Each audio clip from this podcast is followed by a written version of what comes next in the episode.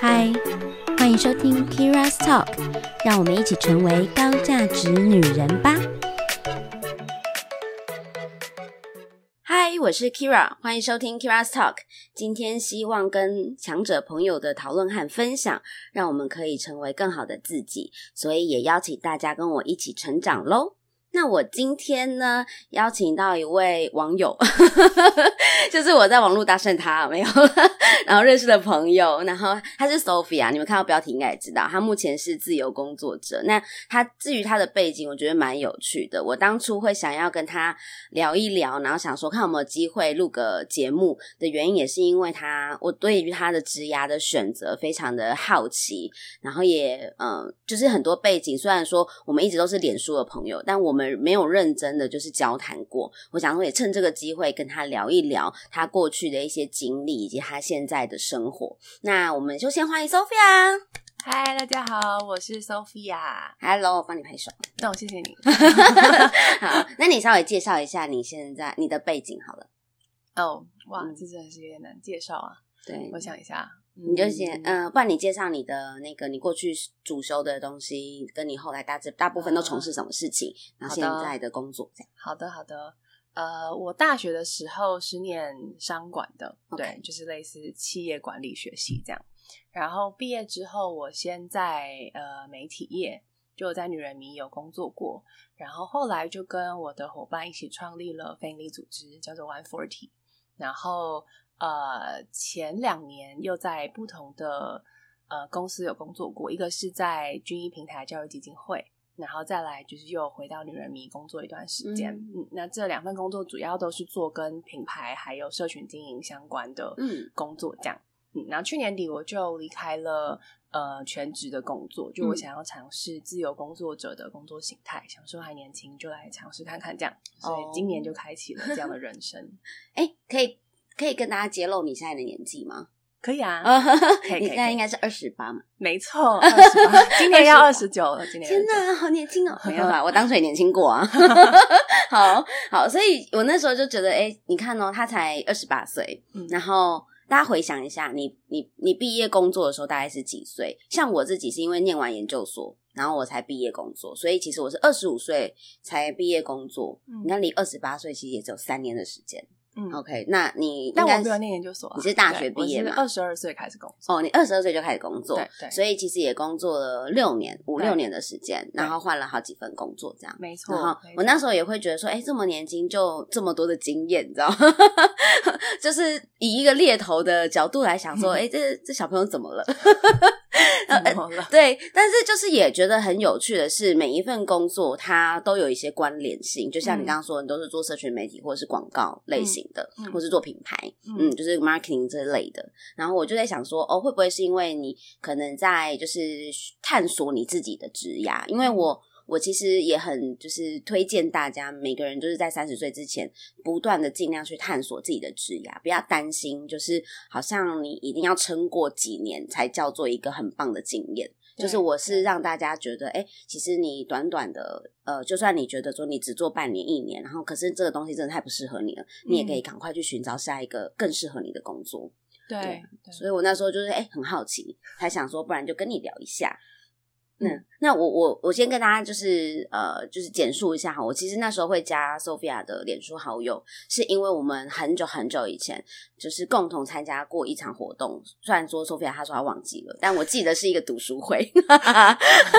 我真的忘记了。是一个读书会。可是这个读书会呢，它它其实比较像是有人在台上分享嗯他们推荐的书，嗯然后呃，我我只是在下面的听众，嗯那我就是听他们推荐的书，然后那时候其实 Sophia 就在台上，她有分享她的一些经历，跟她那时候看的书。老实说，我也真的太忘记那个内容了，我只有一个印象，就是呃，我觉得这个女生年纪轻轻，就是很讲话候。是我在想，可能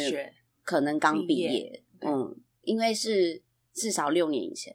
OK OK，对，至少六年以前，所以所以我觉得应该是刚毕业，然后可能刚出社会，嗯 maybe，然后我就觉得说，哎、年纪轻轻，讲话很有条理，哦，然后也有很多自己的想法，觉得蛮有趣。然后所以那时候我在，就是因为那是一个社交场合，我就嗯。主动跟你说，哎、我们加个脸书这样子，嗯。然后你也就很 open 的就加了。那可是从那之后，我我那时候只有一个想法，因为我那时候做猎头，我只有一个想法是，嗯，就是也许以后你可能可以成为我的 candidate 名单之一，名单之一，对对对。但后来没想到，就是经过这么多年，完全没有交谈，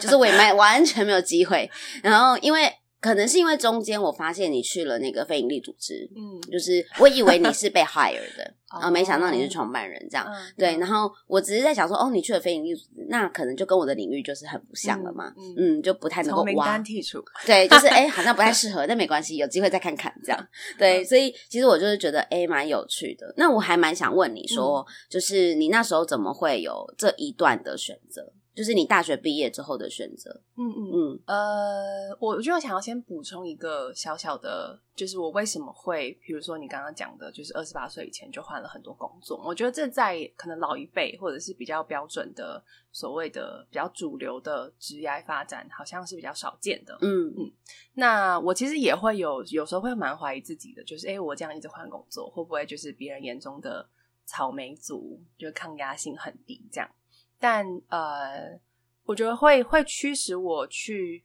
做所谓的非主流的选择，或是选一条呃我比较呃真的是我想做的事情，而非社会既定的道路，是因为呃一个是我大学的时候做了很多的旅行。可能透过打工，或者是当透过当志工，然后在旅行的过程中，会遇到很多形形色色，可能就是在所谓的旅行啊、流浪啊的不同的人嘛，他们就会跟我分享他的工作形态，或者他的一些价值观，或者是说他们会，比如说像很多我遇到很多欧欧洲的人，他们是。高中结束之后，就会一定会去所谓的 gap year 一年。嗯，对，因为对他们来说这是非常正常的。因为如果他们不这么做，他们会觉得那我怎么知道我大学到底要念的是什么？哦，对他们去探索文化是不是？对，就对他们来说，这个是好像大家都会做事。可是，在台湾反而没有这么的、这么的所谓的普遍。对，尤其是高中毕业那时候，应该是大家要，而且我们会有一个印象，就是我们觉得出国很贵。对，为什么会这样？我也不太理解。我也不知道哎。对，因为我遇到很多的人出国，他们都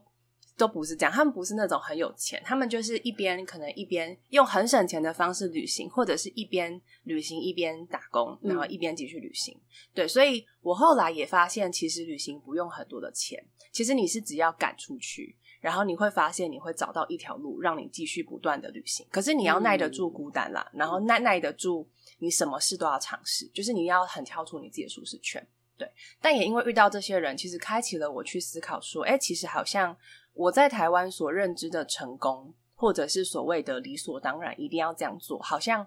并不一定是这样。因为我在我在跟这些人聊天的过程中，就看到了其实有不同的选择，或是不同的道路，或是不同的成功标准，所以会让我去思考，那我的到底是什么？我应该要去。更努力去尝试，然后去找到所谓我自己的成功的定义。嗯，对，所以我大学呃毕业之后，我就很希望我选择的工作是我真的呃喜欢，然后我觉得我可以发挥呃价值或是产生意义的工作。嗯，所以那个时候，如果回到这个问题，就是为什么会创立 One Forty 的原因，其实是呃那个时候我听到了，就刚好那时候我跟我一起创立的一个。共同创办人，然后因为他的关系，我听到了一个来自印尼的女孩，她分享了她自己的人生的故事，那就是关于她呃从出生，然后到为什么她会来台湾当义工，然后那时候的工作就是在台湾去照顾一个呃六六七十岁的老人家这样，然后他在讲分享说他来这边的生活以及他未来的梦想是什么，那我听了当下其实是非常的。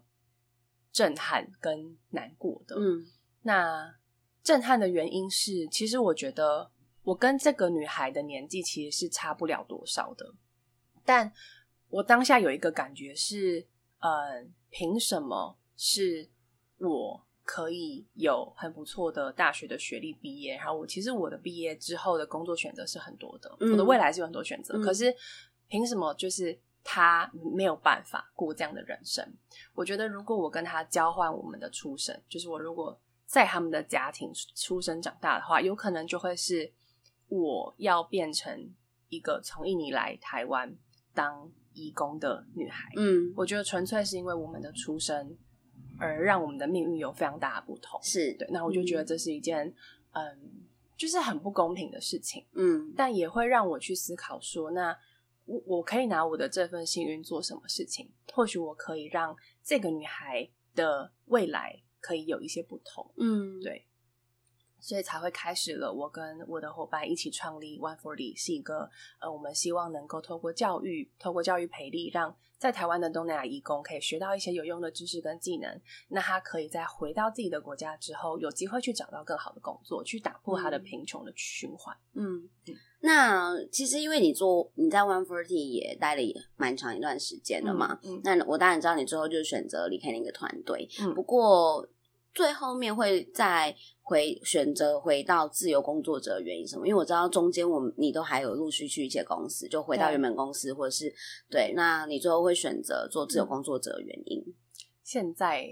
我觉得也是因为创业之后，因为有自己创业过嘛，嗯然后你体会到那种就是创业的感觉，就是那种你有一个想法，然后你就是找了一群人，我们一起来实践，嗯一直在尝试。然后因为是自己创业，所以你有很大的自主弹性。对，那我离开之后，我也尝试到不同的呃，可能非盈利，比如说基金会，或者是再回到企业呃工作看看。那其实这两段经验也都让我学到很多东西，或者是有我的我很幸运是我的老板们都很看重我，然后给我很多的发挥空间。但其实，在这一段时间，我我发现我一直都有一种卡卡的感觉，对，就是会有一种呃，没有像创业那个时候的自主性这么高，因为我毕竟是在一个体制内，对，所以我就是嗯。还是需要 follow 那个规则或没是那个体制，嗯或者。是因为我到的组织都已经是有一定规模的，或是已嗯经有一定的岁数了，所以他们已经有一些既定的他们 run 的方式，嗯，对，所以我就会有一种被啊就有一种被束缚的感觉，是嗯但也因为我觉得我的个性吧，因为我其实花了很多时间在做呃自我探索，我去更了解我自己，所以我我知道我是一个很喜欢嗯需要有很大的自主性跟空间跟自由的人，嗯，然后另外就是我很喜欢零到一的过程，就我其实是一个蛮适合，你可以说蛮适合开启很多创业啊或是不同专案的人，嗯我很喜欢就是把点子实践这件事，所以综合了我对我自己的了解，然后我创业过，又在别人的组织待过，我觉得好像更适合我的方式是，我要么在自己创业，要么就是我可以变成像是自由工作者那样，就是我可以更弹性的去调配我的时间，然后我可以更弹性的去选择我要做什么样的专案，然后我也有更多自己的时间去尝试一些我本来就想尝试的事情。嗯，所以我才会想说，在我还年轻的时候，我可以先试试看。所以其实，嗯，你刚毕业的时候并没有这些想法，你只是觉得，哎，找一份工作是它是有意义的，这样。对，对但是是这个过程，就是这些工作历练，让你觉得，让你找到了你自己是适合怎么样一个工作环境的人吗？没错。其实我觉得我完全不是一个善于规划的人，就是我每一个人生选择都没有在我的计划里。嗯嗯，，但是你回头看 你，很靠直觉，对不对？对，就是我会倾听内心的声音。嗯我觉得前提是我我在做选选择的当下，我都问自己，这真的是我要的吗？嗯，然后如果我那个声音很清楚，我就嗯会义无反顾的做下去，然后很尽力的去在这个选择中去学习。可是它会引导我到哎下一个选择，嗯然后也是我没有想过的。嗯所以现在其实回头看，会觉得真的是蛮像 Steve Jobs 说的，就是点连成线。嗯就我会发现每一个选择都让我可以到下一个旅程。嗯就如果没有这个经验，我不可能有有机会到下一站。对，所以我从来没有后悔过我的这些选择。尽管我可能哦，本来说要，比如说要回女人迷，可是我只有待了可能没有很长的时间，那我也不会后悔，因为我会觉得如果没有这、如果没有这个经验，我也不可能今天就是在这个时间点去选择当自由工作者。嗯嗯，其实 Sophia 是在过程中，就是她像我们一般，你会听到大家的分享，你会觉得说，哎，为什么你们都这么清楚知道自己要什么？嗯可是我觉得我们彼此在讨论过程中也有发现，我们也不是一开始就知道自己要什么，而是这个嗯过程中不断的去摸索，然后去找到说，哦，原来这样的工作的方式跟模式不太适合我，原来我在这样的体制内我会不舒服，对就是原来我是这样的一个人。对对，其实我觉得好像没有没有一个人可以完全就知道自己未来要的是什么。我觉得如果有人这样讲，那他就在说谎。对，我觉得不太可能，嗯，都是在过程中摸索的，因为你没有尝试，你会不知道到底那个是怎么样子。你可以听别人讲，可是没错，你没有试，你怎么会知道？没错，所以你其实，在学学生的时期，你就有去旅游，我觉得这件事情超棒。因为我之前有做过一集，就是呃，就是我有一个来宾，然后他之前就是在学生的时期去过俄国念书，然后所以他开启了他的一个另外一个新世界，也找到了他想要走的未来的路。那他原本是完全没有这个想法，他原本以为自己想要当空姐。对，可是是因为出国了之后才发现，哎，原来自己喜欢某些文化或是某些东西，决定了他下一个旅程是要跟俄国有关的旅程。这样，所以其实我就跟大家讲说，哎，你没有，你如果真的没有 idea，你就出去看一看，因为其实不同的世界或是不同国，就不同国家，你会找到不一样的世界观，然后你会发现原来还有很多东西你没有想过，是因为你根本不知道这个东西。对，嗯，但是因为现在疫情，可能就啊，对啦，现在这比较难。现在有 Clubhouse 啊，你可以。对对对对，就是我想要说，就是也不一定要真的出去，嗯，可是我觉得可以把握机会去跟，比如说来自不同国家的人，嗯嗯，聊聊，没错，对，或者是 Clubhouse，你就可以去跟去听各个国家的人到底在聊什么。没错，那我想问一下哦，就是你是因为看看到了这些世界观之后，你发现自己内修内心追求。的跟这个社会价值有一点不太一样吗？嗯，好像也不是因为那样才发现，而是说你在出去看这些不同的世界观以前，你会不知道有什么其他的选择。嗯，对，比如说像我，其实我高中的时候我也就很单纯，就是我我好像就觉得我要念商学院，因为好像商学院就是一个比较好找工作，然后好像。比较可以赚钱的工作，当然跟我家庭背景有关啦，所以会让我有这样的想法。我也是啊，我也是，对对对，对，所以我就觉得反正就是商学院嘛，我就去念商学院。结果我是进了商学院，我才发现其实我很不喜欢商学院。对，就是我还我就想说，天哪！我以前还想说我要在银行工作，我要从业务做起，然后在银行，然后做到主管，然后就做到很高一层一层升上去这样。那那就是看一些商业杂志，有了这样的想象，这样，然后结果进去之后才发现，天哪，这根本不是，就是我好像没有很喜欢。可是当我知道我没有很喜欢，我还我还是不知道，所以我可以怎么样？我只是知道哦，我不喜欢，但所以呢？没错，那是因为透过就是跟旅行，或者是其实就像呃。呃，刚刚你分享，就是我可能也会去参加很多不同的活动，比如说读书会啊，或者是校外的分享会，就会发现说，哎，其实好像有很多人有一些不同的选择。他念商学院，他不一定要走所谓的进到外商，或是去银行工作，他其实有开启了一些他可能别人会觉得很奇怪，可是可是他很勇敢去尝试属于他那条道路，那就会让我去想说，哎，那我的道路是什么？嗯嗯，那你你觉得出了社会之后啊，你在这些过程中，嗯。你有觉得很沮丧的时候吗？嗯，一定会啊！我无时无刻都会无时无刻觉得沮丧，也不会没有啦，没有到这么糟，那我可能就重度忧郁。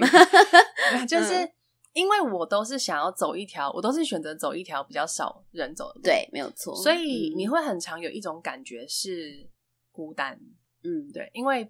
你跟别人不一样嘛。像我跟我系上的同学就蛮少联络的，因为他们走的路跟我的路很不同。我也是啊，我也是。嗯，对，所以你会很容易觉得孤单，但我觉得这是很自然的嘛，因为你就是一个人在走，对。然后你可能有一些问题，你会不知道要问谁，因为那个是你很你，因为你选了这条路，所以你的问题也会蛮特别，是蛮专属你的问题嘛，所以你也很难直接去参照一个样板，然后去找答案。所以很多时候是你会觉得你必须要独自面对很多问题，然后独自去思考，然后独自去尝试。对，所以，呃，在这个过程中，我觉得好处是你会锻炼你自己，是你会更了解你自己，然后你会更坚强。但当然，因为你还是在这个社会中生存嘛，所以你还是会面对很多质疑。比如说，我爸妈就会不理解，说你为什么要穿 One Forty 什么义工，为什么要去帮助这些外劳？是对，或者是。哎，为什么去做？就为是为什么去一个小公司？其实他们会一直就是想要我去大公司，就哎，你去试试看啊，去外商啊，比较稳定。对，或者是嗯，我觉得我的路不是所有人都看得懂。比如说，就像你说，就会觉得，哎，就是为什么会这样？嗯，对，那你会有很多不被理解或或或质疑。所以很多时候，其实我也会怀疑我自己，就会觉得啊，我到底在干嘛？对，然后没有人理解我，我这样这些选择真的值得吗？然后会不会其实我最后还是要去一间外商？嗯，然后让我就是让我有比较好的薪水，或者是到了三十岁，你还是会有一些压力嘛？比如说哦，我要一辈子租房子嘛，可是买房子好贵哦。然后保险怎么办呢？或者是要不要结婚生小孩？其实这些就是声音会一直出现，没错。但我觉得这就是你必须要面对的，因为你选择了一条跟社会不同的路，那你势必要去面对这些声音。对，所以很多时候我都会努力让我自己去提醒我自己，说为什么我做这些选择？我到底是。就我到底为什么？就那个初衷，我觉得是蛮重要的啦，它可以支撑我继续下去。所以你都你都你遇到问题都是自己解决的，嗯，还是你会找别人讨论？蛮少的哎，真的，你都自己解决哦。呃，就是人生中重大的决定，最终一定都是我会回到我自己到底想要的是什么。对，可能过程中。多少会想要问一下身边想信任的人的建议，是。可是最终到决定的那一刻，我都一定是跟自己做了很多的对话，是。然后感觉到说，对，这就是我要，那我就会做决定。嗯嗯。然后甚至是这个决定，可能身旁人就会说：“啊，你真的要做这个决定吗？” 然后我就说：“对，就是这样。”对。所以你成为自由工作者，有人很惊讶吗？或者是什么？你为什么要这样？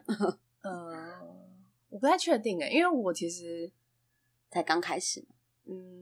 应该说，如可能会很惊讶的人，他们也不会在我面前表现吧，因为我把它放在我的 Facebook 上嘛。嗯，那可能惊讶的人，他们会会默默惊讶，就说：“哦，真的，就是这样。”那我可能也不知道。对，可是因为跟我很亲近的人，其实已经陪我走一段路嘛，他们大概知道啊，Sophia 就是会做这种事情的人，对，然后也没有到很惊讶。嗯，原来是这样。那我还蛮想了解，就是，嗯，其实因为你的。学历背景还不错，嗯，然后可能在大家眼中，你会有这些的选择。我觉得啦，如果我是一个不认识你的人，我可能会觉得，可能是因为你有那个条件啊，对，所以你可以做这些选择。那因为很多人没有这样的条件，那他可能就只能够按照社会的期待，或者是呃不得不，嗯，做做我们觉得比较合理的。的选择这样子，那呃，你觉得这些框架对你来说，在求学的历程中，或者是在出社会的过程中，有没有什么影响？因为大家觉得，哎，其实你是因为你可以，所以才可以这么做，类似这种框架。呃，对，我觉得这是一个很很会一直跟着我的一个一个，就是我会我会说，当然，我像我这样子的人，就是。可能学历还不错，嗯，当然我家不是有钱的，可是我家的确是小康，就过得可以让我对中产阶级嘛，可以让我有这样子的教育。然后所谓这种这样的人，就会说我们会有 privilege，就是特特权阶级的人，对。所以其实一直以来，比如说我创业啊，然后其实身边很多朋友创业也是，比如说学历很好，但他选择了比如说做非营利组织啊创业，都会被别人质疑说啊，你就是。就是有有这个特权，你才会去做这种很高风险的事情啊，或什么的。对，但呃，我觉得我们也自己会讨论这件事，就会就是比如说我们我们就会觉得，哎，别人这样说我们，那我们要怎么去面对这件事？嗯，那我觉得一个是我的确承认这件事，就是的确我们是一群比较幸运的人。嗯，对，那也的的确，呃，我我们在做很多事情的时候，会至少我们知道，我们其实不太害怕找不到工作。对，但是其实还是会害怕钱赚不够多啊，等等，要买房子什么的。但是我们至少不用担心，比如说，哦，我们家需要我帮忙，嗯，就是家家里的经济，对，或者是我不用担心说，呃，可能我的下一餐在哪里，那我必须要，就是我连都吃不饱了，我还什么帮助别人这样，我至少不用担心这件事情。所以我承认，其实我是一个蛮幸运的人，嗯。但我觉得下一步就是去问说，所以我们可以把这个幸运拿来做什么事情吗？对，有些人可以就是很幸运，比如说像我就会觉得，我身边念就是我的学学校的学生，他们都很幸运的。那他们选择做什么事情，跟我就是你要怎么去选择把你的幸运最大化，你去做更有贡献、更有价值的事情，我觉得这是很重要的。嗯，所以就我会问我自己说：好，我很幸运，那我可以拿我的幸运做什么事情，去帮助更多的人，或产生更多正向的影响力，而不是只是想说我怎样可以自己过得很好就好了。嗯，所以这个是第一个。我觉得蛮重要，就是接受我很幸运，但是我可以想，我可以拿我的幸运做什么。嗯，然后第二个是，其实我也遇到很多是没有这么幸运的人，嗯，比如说他没有什么学历很好，然后甚至是家境没有很好，可是他还是做了很不一样的选择，然后他还是，比如说他自己，我觉得能够让自己过活是很基本的啦，对，就是你至少要有知道怎么样让自己有一定的经济收入，可以让自己不至于就是担心你的下一餐温饱嘛。然后，但他们还愿意再去做更多对社会有价值的事情，或是发挥影响力的事。所以，我在这一路上，我也会看到身边就是跟我走一样，就是选择一条不一样道路的人，不见得都是这些幸运的人。对，所以有他们的例子，你也可以知道，不一定要是幸运的人，你才可以这样。其实每个人都有选择的权利。对，对，对，对。就像我自己啊，我也是。呃，家里不是说非常好，然后从小也是要自己很努力。可是我我因为大家可能呃忠实的 K 粉们可能知道我自己有地中海贫血，反正就是它是一个需要一直一直去医院的一个病症，这样，然后我需要输血。那你说这段过程，那有些人会觉得说，哦。嗯，就好像会稍微有点辛苦，然后，但我最后也是选择了不是一般的道路，就是我后来就选择的道路是，我可以我会自己创业，我有自己的呃斜杠在做，我有自己的猎头的工作，就是猎头的 case 等等。那这些东西都是压力。我我认为我自己很幸运的地方是，我真的不太担心我自己吃不饱。或是我也不太担心我家人吃不饱，就是我们虽然没有办法很优渥，但是我们也可以过得很富足。我觉得那个富足是我们现在这样的生活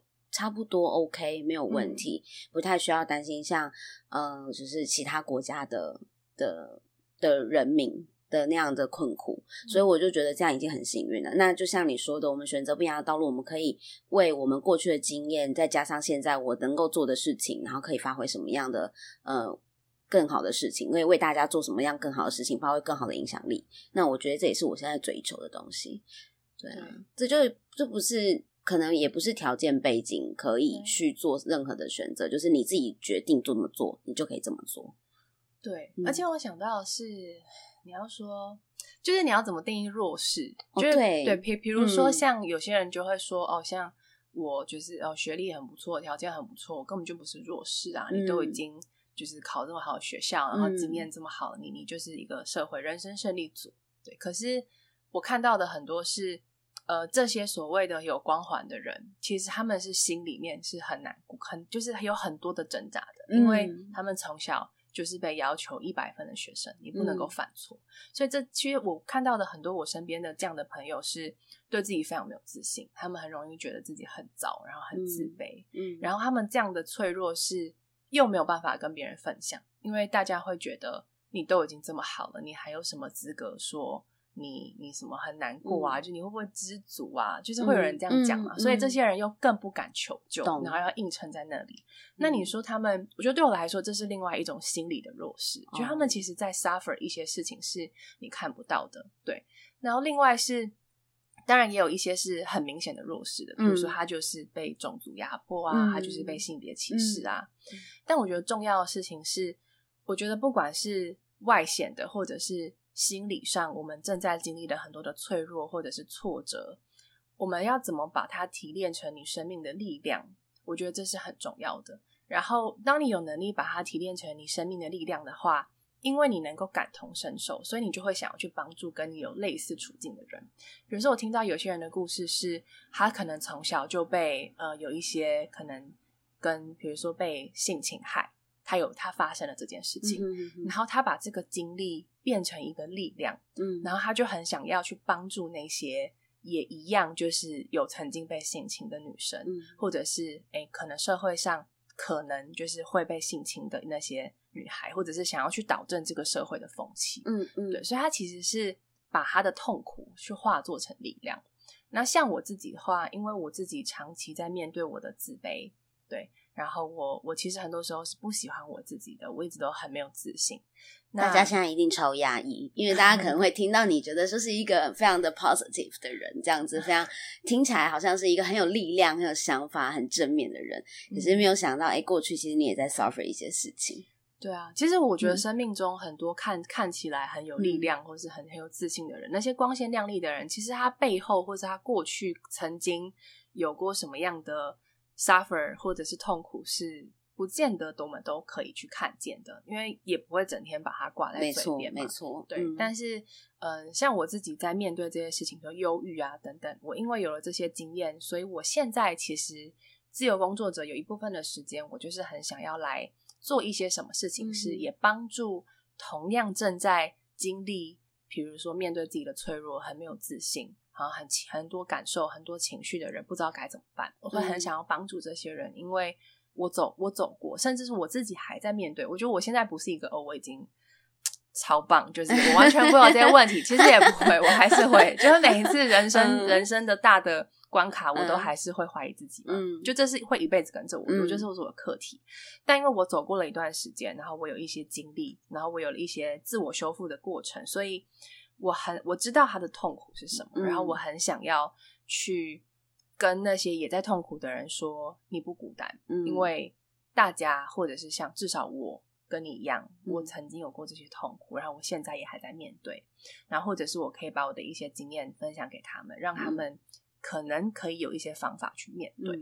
了解。其实 Sophia 自己的那个 FB 就都会写一些自己的呃感想或是文章。大家如果真的有兴趣，可以到他 FB 去看一下。他过去有写过一些文章，我都觉得写的蛮好。还有你自己的自身经验。那我想要谈谈，就是其实我的节目啊，就是刚开始就是开幕开立的初衷，就是希望提升大家个人的自我价值。嗯，因为很多人对于自我价值认定这件事情是非常薄弱的。他可能对自己完全没有自信，就像你刚刚说，哎，可能会面对自己的自卑，或是面对自己很不自信、很很觉得自己很不好的地方，然后就不知道该怎么样去让。自己可以真的变得更阳光或更正向，因为他真没办法，他不知道该怎么做，所以我就想说，哎，那我也许可以做一个节目来跟大家分享，也许我自己在生命经验中的各个层面的一些看法哈，不管是感情，不管是工作或是生涯，那我也想要让大家来谈谈你过去经历的一些事情。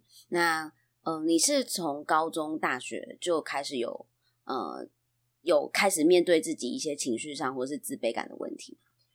对，嗯，大概从高中开始，因为高中的时候我有就是霸凌被霸凌的经验，嗯，对，然后那时候状况大概就是，反正我们班上有一个很喜欢霸凌别人的人，对，但我我可以我可以，其实我可以全台湾的学校都有这种人。但是你要说这些人其实也是很难过，就是他们需要透过霸凌别人来感受到自己的存在或是价值感，对，所以 他们可能也有一些自己生命的议题啊。只是我觉得蛮难过的是，他们会。要感受自己存在感，需要去伤害到其他人。嗯，他们可能没有意识到这会对别人造成多大的伤害。对，但总之那时候就是有一个这样的人，然后他就会可能每一段时间就会挑一个班上的人来做攻击的对象。然后有一个学期，我就被他挑中了，我真的太幸运了。对然后他就会他就会在在公开场合，就在班上就是含沙射影的去模仿我啊，然后就是。开玩笑这样，然后全班的人都会觉得很好笑，哈哈哈。然后也都知道他是一个男生哦，OK。然后他大家都知道他在讲我，可是可是我就是也没没有人愿意站出来帮我说任何的话，因为大家都很怕成为他的下一个攻击的对象。嗯对，然后我就在班上就听到他在台上这样子，就是模仿我啊，或是这样子，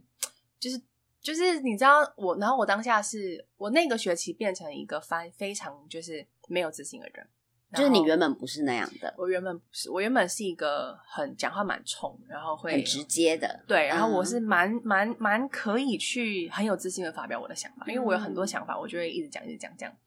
那那从那那那那一次开始，我就再也不敢讲话了，然后我就会觉得，呃，第一第一个事情是，我会开始去怀疑我到底是谁。因为他在台上会把我讲成一个样子，是我觉得，哎，我不是那样啊。可是因为大家也都没有人愿意来反反反驳他，然后大家都跟着笑嘛，起哄。然后我就会开始慢慢有点相信，哎，我会不会就是他讲的那个样子？哦，但那个其实是我非常就是不想要的样子。嗯对，然后再来就是，嗯，因为班上没有人愿意站出来跟我说，就是帮帮我嘛，所以我就会觉得非常的有种被班上同学遗弃的感觉。对，那那种孤也是那种很强烈的孤独感，是嗯非常非常悲伤。然后你会害怕，所以当我离开离开高中之后，我会非常害怕再次陷入这样子的状态。对，那但嗯都会让他的后遗症是让我非常非常开始在意别人的一言一行，因为我都会很观察说，哦他是不是讨厌我？那我是不是要赶快调整自己？我会尽可能让自己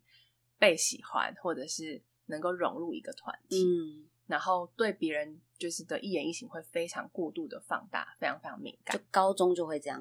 对，其实高中就会这样，然后一直到大学都还是这样。OK，对，那也嗯因为这这个这样的历程嘛，就是一个是我不知道我自己是谁，会开始非常大的自我怀疑，然后跟我会开始很害怕别人对我的评价，对别人很敏感，所以这样这样子的一个结果，让我开始嗯，就是变成一个非常不稳定的人，然后我也开始就是会很不喜欢我自己。的一些我觉得不好的地方，因为我觉得那些不好的地方，就是我会没有办法被别人喜欢的地方，嗯这样、对。但是一个人一定不可能只有好的地方嘛，对嗯，所以我其实是非常痛苦，就是我很想要变得很完美，可是我又不，我又不可能可能变得很完完美但只要我不完美的时候，我就会非常痛恨我自己，我就觉得、我很糟，嗯我怎么会不会跳舞，我也不会唱歌，然后我不够外向，我不够，你会不小心把自己跟别人去做比较，就无时无刻都在嗯比较。好辛苦哦。对，所以那时候其实是有蛮严重的忧郁的倾向，然后情绪会非常的不稳定。嗯，因为而且你的大学又是还不错的大学，哦，对啊，所以身边都是非常非常优对，身边都是优秀的人。那对像我就是，你知道，没有，就是我觉得我在那个，所以我国中被霸凌的，我比你早一点点，这样、嗯比你早就是出，感觉有些有点哎。开开始经历这社会了，这样，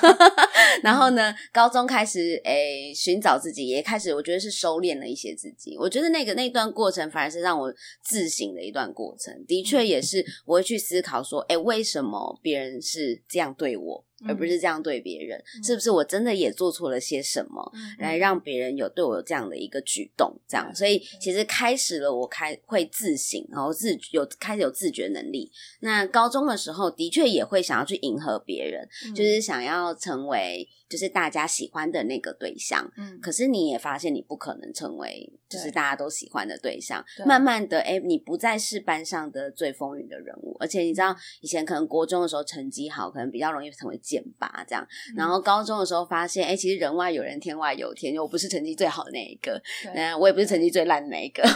就是中中段班这样子，然后就觉得说啊，那好像人外有人，天外有天，那我应该也没关系，就这样子比较默默一点也无所谓，嗯然后就开始就是呃把重心放在社团，然后大学不是上一个很好的大学，我觉得对我来说算是蛮庆幸的，因为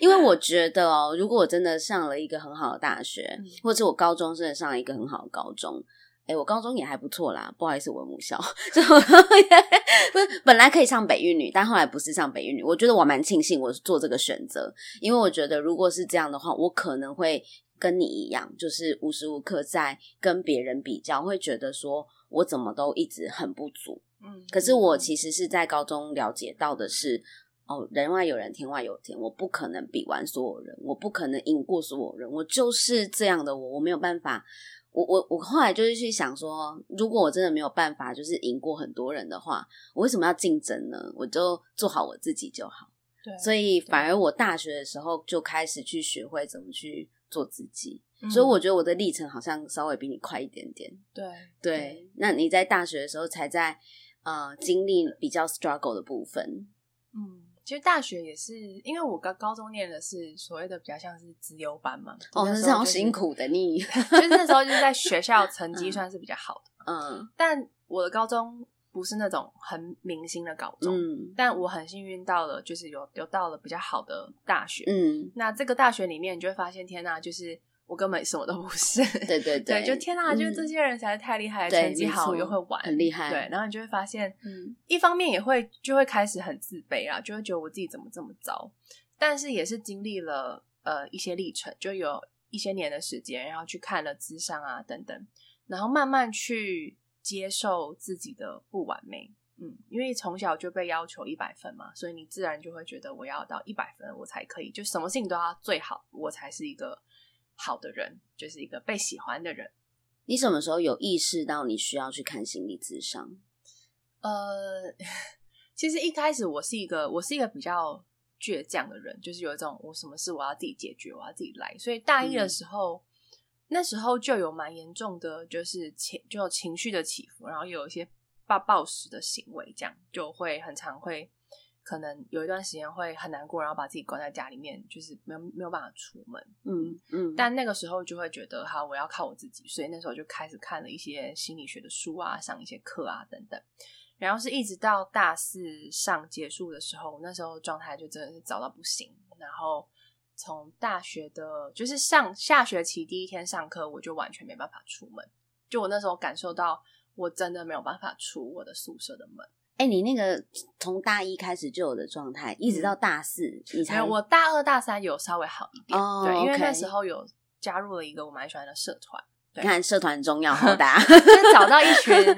喜欢的人，可以融入的人，我觉得蛮重要。嗯，对，就价值观比较相似的人蛮重要。可是因为大四上刚好我的 loading 就是那时候的那个课业啊、活动什么，就会把自己就像是橡皮筋撑撑撑撑到撑到就啪就断了这样。所以我大四上结束的寒假，我整个人是没办法，非常早，就是又又开始恢复暴食，然后我。完全就是没有办法出门，然后我一直觉得我很糟，就什么事情都没有做好，因为大致上就是很忙嘛，所以没有办法把所有事情都做到我的标准，所以就觉得我自己怎么这样啊，然后就自我价值感非常非常低，所以就一直到开学第一天，我就发现我完全没有办法出门见人，然后我当下有一个声音告诉我说我需要帮忙，对我不能再靠我自己了，嗯，所以我就。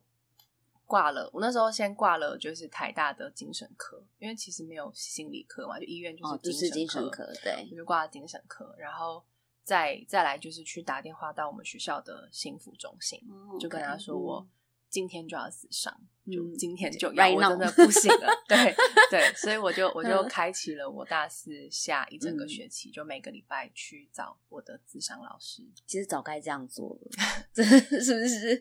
但人生就是这样，有时候就是你像就是像爸妈就跟你说啊，你要干嘛干嘛，可是你就会觉得不行，我就是要照我的意思，因为你有时候你不走过那一招。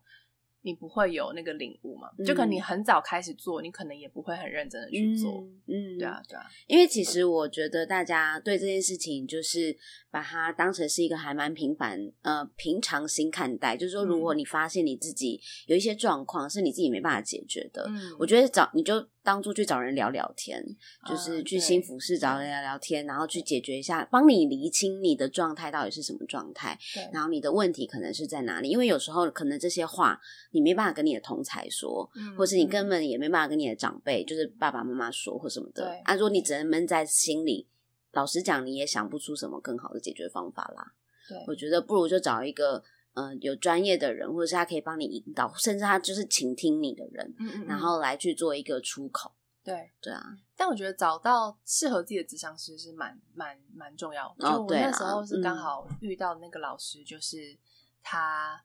他让我有安全感。那当然，那是安全感是慢慢建立的。而我像我那时候去智商，我每个礼拜都会哭，就每次去那边，我就是会。就是不知道为什么，我就会讲到以前过去的事情，然后就会开始哭。然后我觉得那个时候比较多是一种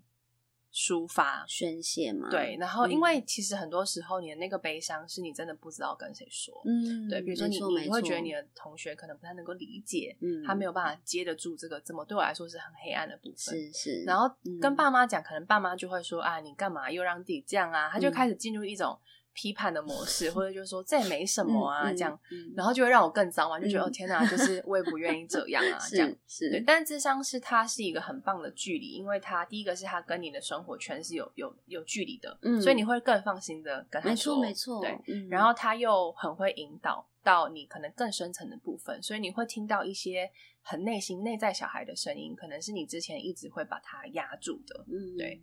然后再来就是我觉得智商。嗯，我觉得智商不要预期要想要找答案呢、嗯，对我觉得智。商是非常漫长的过程，OK，所以你你可能要智商，我觉得都会很建议是至少去可能三个月的时间，嗯。因为一开始你可能第一个月你就要跟这智商师先建立关系对，然后你要嗯先。把他一些事情让他了解嘛，他才会慢慢的去引导你去陪伴你。是。对，所以我觉得不要预期就是我智商一次我就要马上找到答案，其实智商是不会就是告诉你要怎么做。他把蛮多用三个月是当一个疗程，但我我其实最长有去智商过一年的时间，所以我觉得 比较多就是去会去看见自己的状况，嗯对。可是怎么做还是你自己要去做决定，对。但至少我觉得看见内心发生了什么事，就是一件很重要的事情，因为大部分我们不会给自己这个空间去看见自己内在很脆弱的部分。嗯，其实像我第一次啊遇到就是呃心心理生病的人哈、嗯。我觉得就是心理状态生病，他不是身体生病，他是心理生病。嗯。是呃，我刚大学刚毕业的时候，然后那时候因为其实我在我大学的时候没有碰到太多就是奇怪的事情，这样我是算奇怪，对我人生来说是这个奇怪的事情。我其实不知道什么叫做心理的疾病，我其实就是对这件事情，因为我知道我身体有疾病，嗯。可是我我可能听电视上讲心理疾病，我以为那个心理疾病是那种很严重的，不好意思哦，就是精神类疾病嗯才叫做嗯很严重的心心理疾病。可是没想到，其实我们身边有非常多人心里是有感冒的，就是他生病了，但他可能不知道，然后对对他可能自己在 struggle，可是他并不会跟你说，可嗯他看起来就像正常人一样。对，然后我是毕业之后认识了一个朋友，然后他是自己跟我讲，他有在看医生，嗯然后他自己跟我说他有这个状况，然后我就说，可是我现在跟你讲话，你好好的啊，就是你你看起来很正常，然后你讲话也很正常，嗯你不像我脑中的那种精神疾病那种状态。他说对，但是我的确心理生病了，你就帮当做他某一个回路就是感冒了，对，嗯然后我需要治疗，然后这个治疗是一段过程，然后我可能会反反复复。他就直接跟我说他会反反复复，然后他会说他可能有一段时间是没办法出门，因为他那一段时间如果他，譬如说我如果不接你电话，我如果被把自己关在家里，就代表我的病又复发了。嗯嗯，就是我又生我又生病了，可是这件事情我没办法自己控制，我也不想要这样。对。但其实我我在想，嗯。生病，我其实也不太喜欢把它当成一种生病，嗯就是我觉得它就是一个状态。状态对，，我觉得是、嗯是可能，当然，我觉得它跟你天生的身体构造有些关联。可能有些人他就是比较多愁善感，他是非常高敏感的人，哦高敏感型的人，，比如说像我自己嗯就是比较高敏感，嗯我很容易去感觉到别人的情绪。哦那我自己比较容易有情绪。我觉得高敏感的人，他会让他在面对一些人生的事情的时候，他会比较容易有很多的情绪波动嘛。那可能刚好陷入一个低低潮的时候，他就会比较陷在那个里面。对，所以呃，我觉得对我来说，它就是一个状态。嗯，那他可能这个状态，如果他自己没有办法处理，他会需要有一些人的帮忙或者是陪伴。那他的确可能也会反反复复，因为你有可能生命中你这段时间就是很低潮嘛，那你有可能下一下一段时间就是哎蛮蛮顺遂的，可是你有可能哎又再过一段时间，你又遇到了一些挫折，那你有可能又要再回去呃有请人家帮忙，嗯对。所以我我不觉得他是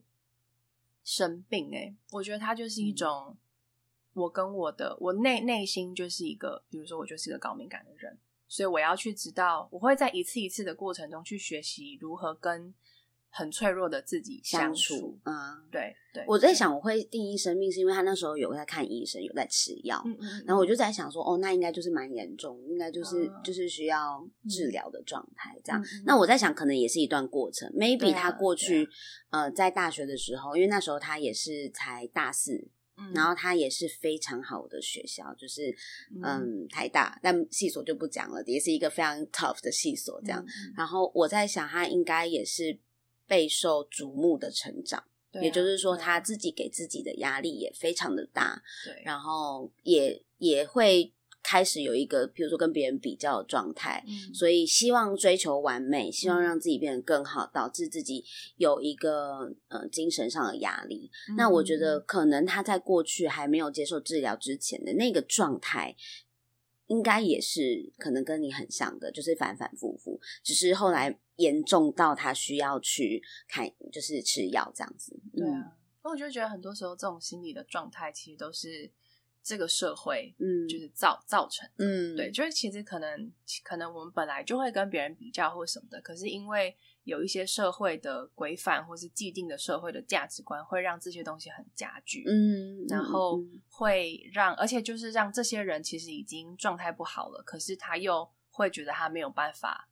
说出来，然后他必须要一直盯着，那才会让他的状态就是会越来越越严重。对，所以这个其实也是我自己因为经历过，所以就也是还蛮想要改变，就是可不可以让这个社会的风气是慢慢改变。就让大家知道说，其实示弱是没关系的，或者其实状态很糟都是没关系的，其实没关系。那你一路走来，你怎么修复这件事情？然后怎么去学习学习跟自己呃那个脆弱的自己好好相处跟疗愈的过程？嗯，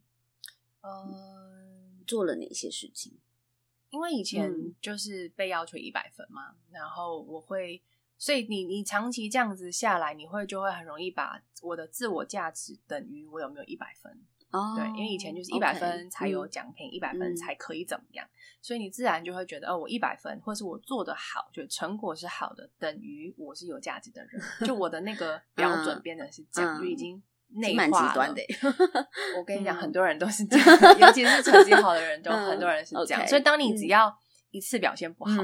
比如说，哦，你可能上台报告讲差了，或者是这次考的很糟，然后或者是你做一个专案做的很烂，你就会觉得天哪，我是一个烂人，就觉得我真是太糟，我怎么可以这样？对，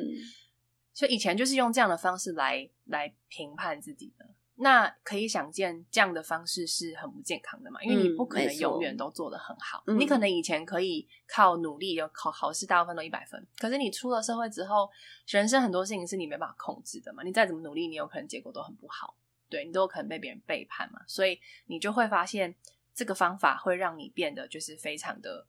就是你没有办法这样生存，因为你一定有可能做不好的时候，那你不可能永远都在讨厌自己。可是我的确那个时候，我就会觉得我永远都会没办法喜欢自己，因为我永远都觉得自己不够好。嗯，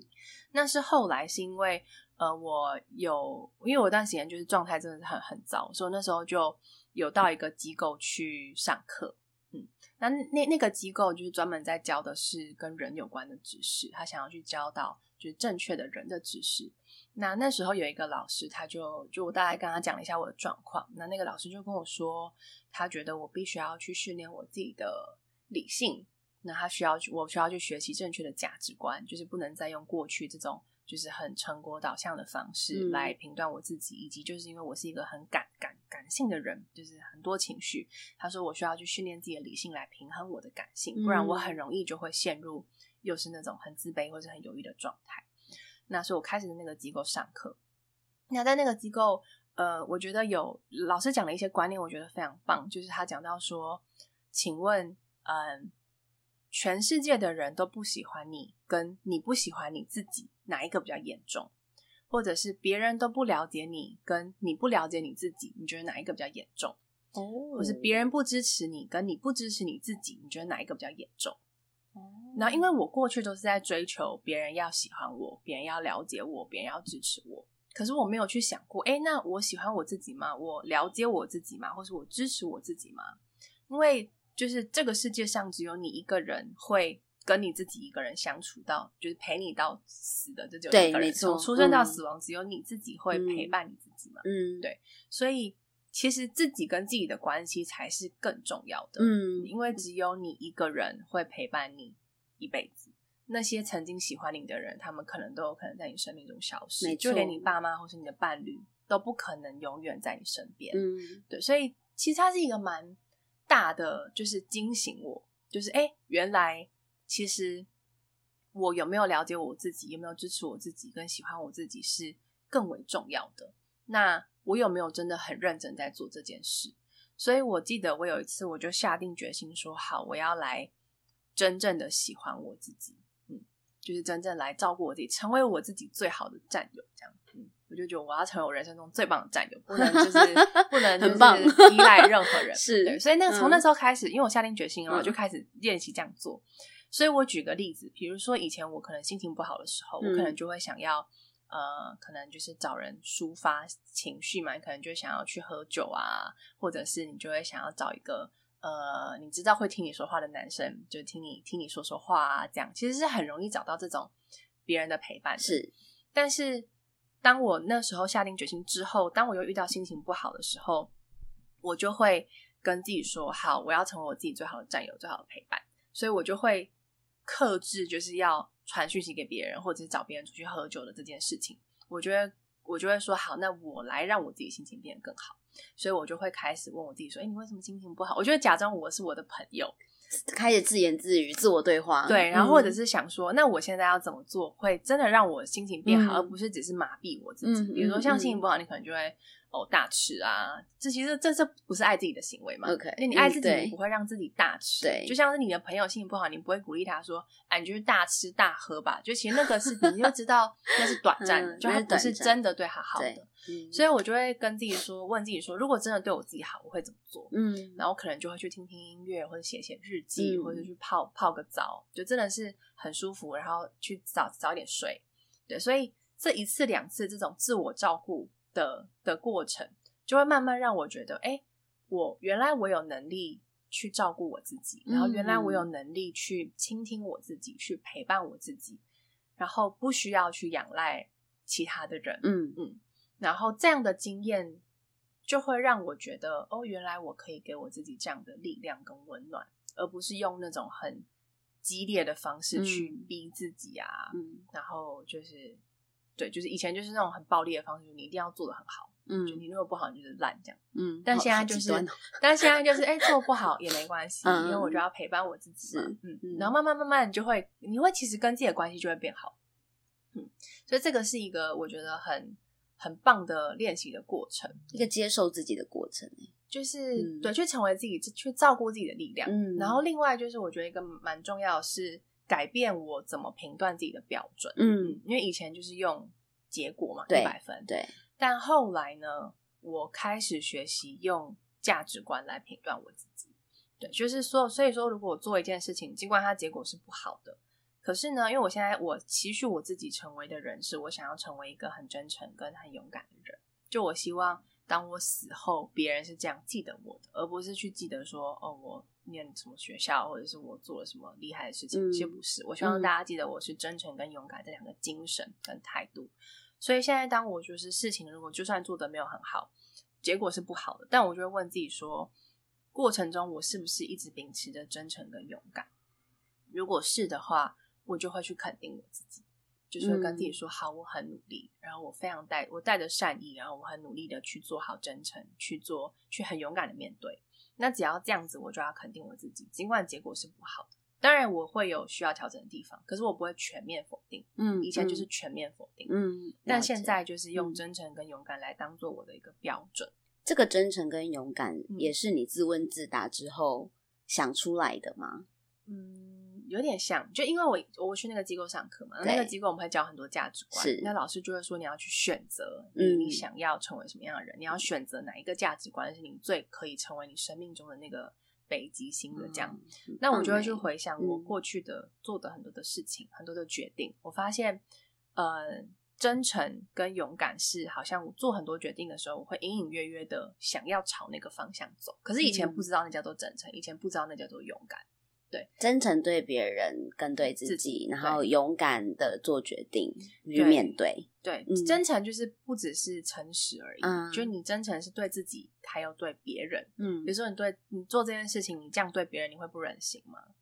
对，比如说你这样子，就是就是，比如说你这样其实会造成别人的伤害的，那其实就不是真诚。对，那勇敢就是你会勇敢的去跳脱舒适圈，嗯，勇敢去选选择一条不同的道路。嗯，勇敢就是就算你。真的，你尽管害怕，你还是选择去面对。嗯，就它就是一件有勇敢的事。了解，嗯，所以我觉得这很棒哎。那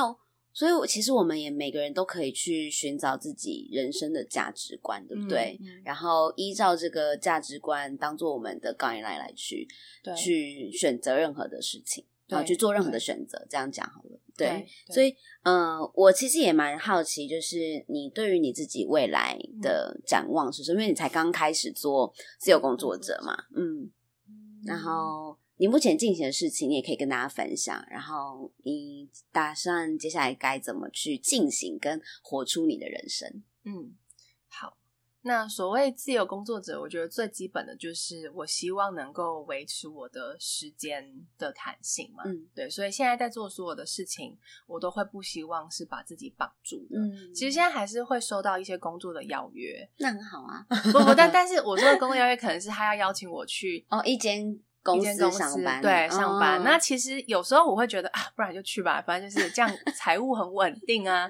但我觉得这不行，就是我就是要维持自己的弹性自主嘛。对，所以我现在在做所有的专案什么，我都会去思考说，哎，时间弹性是不是还是我可以掌握的？以及就是我不一定要进办公室，这点对我来说很重要。重要，因为我之后其实是希望可以世界各地都可以工作的，所以我会希望累积更多专案，是我网网络上我就可以工作。所谓那种 digital nomad，就是网络游牧民族，我是希望是过这样的生活的，所以这是我的一个蛮高的指导原则。对，好，那呃，我现在时间大概就分两半，就是一半是。会去做能够现在就让我有收入的事情。是，那我现在主要是以结案为主。那接的案子的话，分成两种，一个是比较是品牌顾问型的专案，所以我现在会辅导一些比较小型的组织，然后是一到十年的组织，他们想要做一些呃品牌重新再定位啊，然后或者是到品就是整个组织的文化价值观的重新再定位再。在重塑这件事情，我会协助他们组织的，一般都是组织的负责人，就陪伴他们慢慢去梳理，说你的定位是什么，你的文化价值观是什么。对，所以这个是一个是我接的专案类型。那第二种专案类型就是比较是结案的企划或者是专案管理。嗯嗯，然后。呃，就是我会接的专案类型包含了可能网站的企划，或者是活动，或是展览的企划，甚至是一些呃工作坊，可能是课程，那可能是跟呃自我成长比较有关，或者是跟设计思考比较相关。因为我之前大学有很长一段时间在学习设计思考，嗯，所以这是也是另外一类型。那还有一小块就是做那个呃助战作家，我现在是女人迷的专栏作家，然后还有一个是。一个叫单身恋爱学的一个专栏的作家，这样，因为我很喜欢写东西嘛，所以对我来说，用文字的力量去呃影响别人，也是我很想要持续做的。嗯，所以这是一块，就是能够现在帮我赚钱的专案们。然后另外一部分就是我自己想要做的事，因为我也是那种就是有一些点子来了，我就会很想要尝试嘛。然后另外就是我讲过，我很想要关注的是比较是心灵，去陪伴一些一样跟我过去。有相同经历的，可能正在 suffer 有自卑的问题的人的，就是这个议 issue，就这个议题也是我想要处理的。对，所以我现在其实是有在有一个小小的团队，他们都是比较是志工性质的，就他们就也对这件事情很有感觉，所以我们就会定期的开会，然后来想说我们要做什么样的事情，什么样的活动，然后甚至是什么样的就是产什么样的产品可以帮助到这这些人，有有点类似小型的创业专案。就是真正慢慢的开始，蛮好的，蛮有趣的。写文章 哦，对，会写文章。然后，而且我们我我现在也想要开始一个 podcast，对，然后是是就是在讲就是那些生命中的。不完美，可能是或是脆脆弱的故事，然后不一定是有名的人，嗯，也是一些就是素人中的素人，对，素人们，我们朋友们，朋友们，没错，就是因为我不想要都仿一些那种没错很厉害的人，就我觉得这。有点距离有点远嘛，是对，但我想让大家知道说，不管是有名的人，或是默默无名的人，我们都是会有内心的脆弱，都有不完美、很真实的那一面，对，所以这是一个我想做的事，然后其他的就是有一些。小小的想要尝试的一些东西，就是有点杂，我现在就不分享了。好的，好的。其实你很想尝试很多事情，哎，也蛮好的。没 错，跟我很像，因为我其实也是非常喜欢尝试各种事情的人。那当然就看我时间管理分配怎么样，来去执行这样。那。呃，我觉得我们初衷都很像。然后我我自己的节目频道，其实我访的就是找找来聊天的来宾，也都不是那种就是特有名的人。嗯嗯，对，就是我找来，就是我觉得他的生命经验很有趣，或是我今天讲这个主题，诶，跟他有点相关，那我就可以跟他聊一聊这个主题。这样，那我觉得这些东西都是。呃，我们每我们生命经验的累积，那我也期待大家就是透过今天的这个跟 Sophia 的聊天，然后可以让大家也去思考说，哎，其实我们在我们人生中，我们可以怎么样？呃，活出一个自己不后悔的人生，因为我一直都会觉得我做的任何的选择，我都从来也都没有后悔过。然后我也是蛮按照我自己价值观去做任何选择的。然后对，那当你有一个很很怎么讲很核心的价值人生价值观的时候，其实你做很多事情你会更肯定你自己，嗯嗯，你会更有自信。那个东西是由内而外的发出来的一种感。能量吧，我觉得，嗯，是一种能量，所以别人就会说，哎，为什么每次见到你，你好像都非常充满活力这样？可是这充 这充满活力，某种程度是个性的关系啦。但是你比较外向，像我可能没有办法无时无刻充满活力，我比较内向一点。哎，没有，人人类图说我是二四人，所谓二二四人，二是影视，四是站在舞台的人，所以影视是我想要。呃，就是我我内在的自己，就是我的潜意识，嗯，然后呃，四是那个在舞台自己，是别人看到的我。所以其实我是能够那种，我其实很需要自己的空间，然后需要自己宅在家里，然后去做，反正 maybe 就是想一些事情的人。但是如果把我推出去，我又可以，我也可以很活跃、很活跃的那一种。对，但就是端看我的心情，端看我今天想要干嘛。我想要宅在家，还是我想要出去搜搜这样？可是我是我是很期待用。呃，我刚我跟我也跟大家分享一下我自己的价值观好了，嗯，我觉得啊，人人走在这一招啊，就是你我们生而为人，其实代表我们可能我是相信灵魂的哈，我我觉得我们人生你生下来一定有一些使命在，只是你有没有发现你有这个使命，然后你用什么方式去呈现它或是完成它？那我也相信我能够。选择我这个身体哈，来到这个世界上，然后造就今天的这样的我，我一定带有一些使命感，然后这个使命感是可以让我自己或是我身边的人可以更好。那我也期待自己可以发出发发出更多正面的影响力，去影响别人，然后用我自己觉得很乐观或是很正向的方式，让大家感受到其实呃你自己也可以很棒。然后透过我的分享，让大家自己。找到自己人生的价值，嗯，对，那我觉得这个是，嗯，我我期待能够做到的事情啦。所以在我们发挥我们自己影响力的时候，你不要以为我们都是只是 nobody 而已。我们虽然 nobody，但我们也有很小小的力量，可以影响身边非常多的人。对，嗯，对。对啊，所以期待大家可以今天可以更好啦。那我今天就谢谢 Sophia 来我们的节目，然后跟我们分享她过去很多的经验。其实很多事情很私密的，好不好？很难得，请她来这里分享。那希望有机会呢，下次我看看有没有机会再跟你分享一下我们这个创业或者说做自由工作者的生命历程。好的，好啊，那就谢谢你喽，谢谢。那谢谢今天大家收听，那希望大家来我的 Apple Podcast 的呃，就是评分，帮我评分五颗星，然后在下面留言跟我互动。那如果你不是 Apple 的听众们也没关系，好不好？K 粉们，我们可以来我的 IG 还有我的 FB 跟我留言跟我互动。那我的 IG 跟 FB 都是 Kira's Talk，大家应该都听得很熟悉了，好不好？不用再不要我的我再重复喽，一定要来留言，还要威胁大家